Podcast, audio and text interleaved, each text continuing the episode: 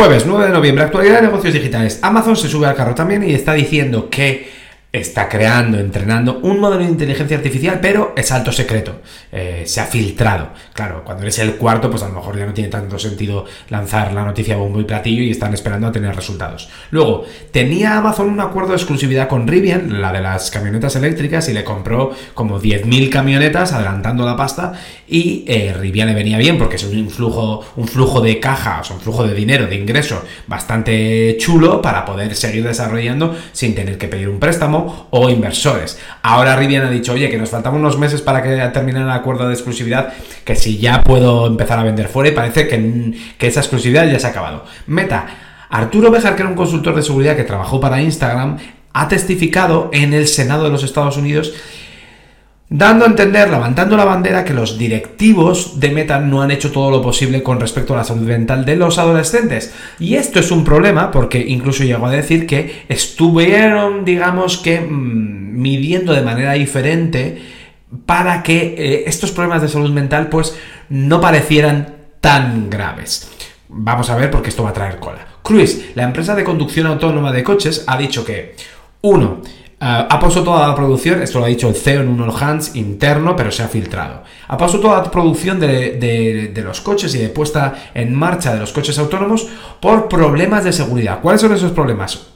No detecta los hoyos o los agujeros en el suelo, en la carretera o en las calles. Y dos, bastante peor, en determinadas situaciones no detecta, no es capaz de reconocer niños. Además de eso, también ha, dicho que sí que es cierto que en media, cada 4 o 8 kilómetros, tiene que ir un operario de mantenimiento para hacer algún arreglillo en el coche. Claro, dices, conducción autónoma, si cada 4 o 8 kilómetros tiene que ir alguien a hacer algo, pues muy autónomo, muy autónomo no es. Pero bueno, Shane, la empresa china de, ropa de ultra fast fashion que le llaman, eh, va a salir a bolsa. Ya sabes que estaba valorada en 100 mil millones de dólares hace un año y medio, luego tuvo que hacer una ronda puente que se llama porque le faltaba eh, caja y, le bajó la valoración a, entre 40 y 60 y ahora está planteando salir a bolsa entre 80 y 90. Bueno, tiene que todavía poner los papeles, o sea, tiene que entregar la documentación y ahí veremos todas las métricas desglosadas, porque cuando eres empresa privada no tienes por qué publicar métricas, cuando eres cuando vas a salir a bolsa o estás en bolsa las publicas trimestralmente.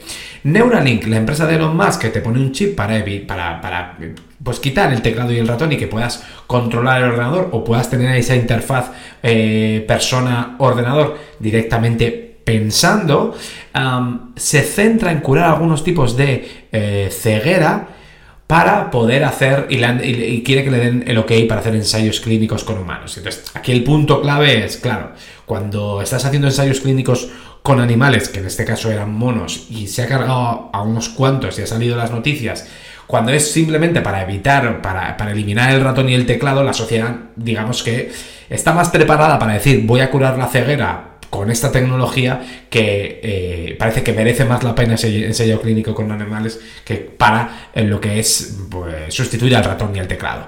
Así que su go-to-market es primero lo hago por la ciencia y luego ya veremos cómo saco dinero. bueno, que luego obviamente cobrarán por, ese, por esa cura de enfermedades, pero, pero el modelo de negocio grande está en el otro lado. Y luego te voy a contar resultados trimestrales que han salido cinco empresas. La primera, muy rapidito, así, estilo ametralladora.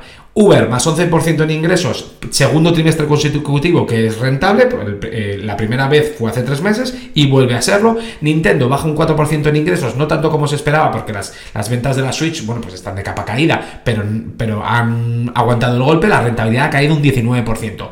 Eh, Bumble, que es la empresa de citas, esta, la, última que se creó, que acaba de cambiar de CEO, ha subido un 18% en bolsa, pero la acción cae porque eh, la rentabilidad ha caído y el siguiente trimestre han dicho que es peor, ha caído un 6% la acción.